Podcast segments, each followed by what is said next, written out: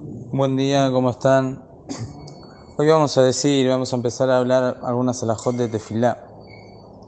La Gemara dice, trae el pasuk, sigue el pasuk en el que el Naví habla sobre la tefilá de Haná que hizo en el Mishkan de Shiloh, al lado de Elia Cohen, donde Haná le dice a Eli, Ani, Ani Isha, Anisebet yo soy la mujer que está parada con vos, o sea, él le dice, yo estaba haciendo, estoy haciendo tefilá parada delante tuyo.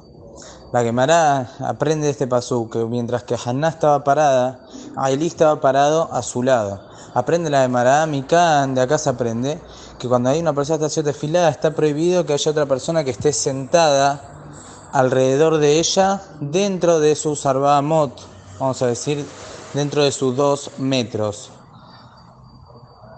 tanto para los costados como para adelante, y también hay quien dice también por detrás. También quien dice detrás de la persona de estación de fila, también hay que hacer jumbra y no estar sentando dentro de los cuatro amot.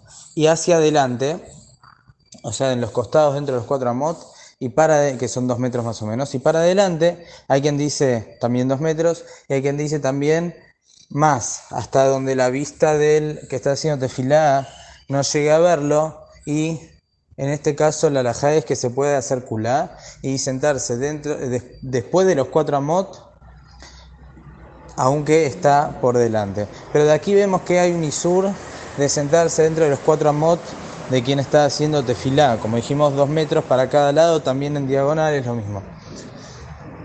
¿Cuál es el motivo de esta alajá? Los rishonim traen varios motivos, vamos a decir los motivos que son principales. Primero que el que está haciendo tefilá, todos sus cuatro amot, sus dos metros para cada lado, se considera un lugar de santidad.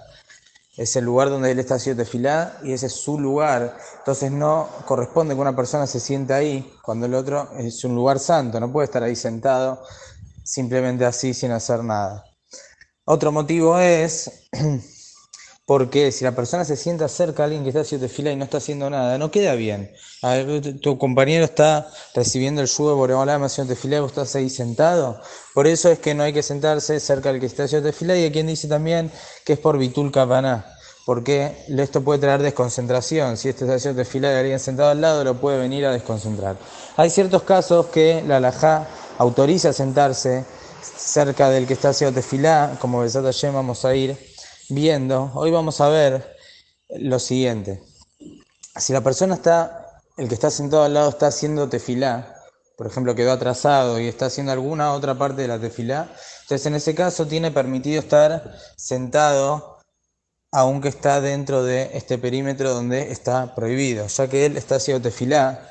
Entonces, en este caso no se dan los motivos para prohibir. Por más que es un lugar que tiene santidad, pero él también está ocupándose de tefilá, por más que el otro está haciendo tefilá, acá no podemos decir vos no estás haciendo nada, porque él también está haciendo tefilá y tampoco tenemos este, sospecha que va a desconcentrarlo, está también haciendo tefilá, está sentado a su lado haciendo tefilá. Hay quienes dicen que también se puede permitir, no solamente si está haciendo tefilá, sino también si está estudiando Torah, porque al estar estudiando Torah también eh, no es que está haciendo nada, pero en este caso es, corresponde hacer jumbra, es decir, si la persona quiere estudiar mientras que el otro lado está haciendo tefila, después vamos a ver que hay excepciones, pero eh, estamos hablando ahora en parámetros generales. Si el otro lado está haciendo tefila y yo me quiero poner a estudiar al lado, entonces en ese caso hay quienes permiten, realmente como dije recién, hay quienes permiten únicamente si saca de sus labios con su, con, eh, en voz alta que está estudiando, por lo menos que está tomando un libro en sus manos, que ahí se nota que está estudiando. Si simplemente está pensando, no. Pero hay quien dice que no, que únicamente se permitió si está ocupándose de algo que tiene que ver con la tefila.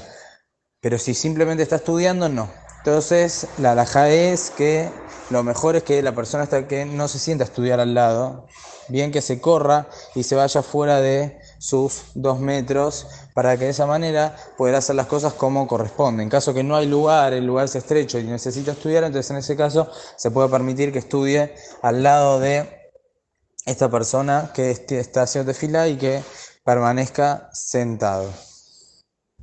En el caso de que hay una persona haciendo amidad y esta persona está escuchando la Hazara del Shaliach Sibur, entonces ahí hay quienes dicen que se considera como que está haciendo, está ocupándose de la tefila, después de permanecer sentado, hay quienes dicen que no, que esto no se considera que está eh, ocupándose de la tefila y no se puede sentar al lado del otro.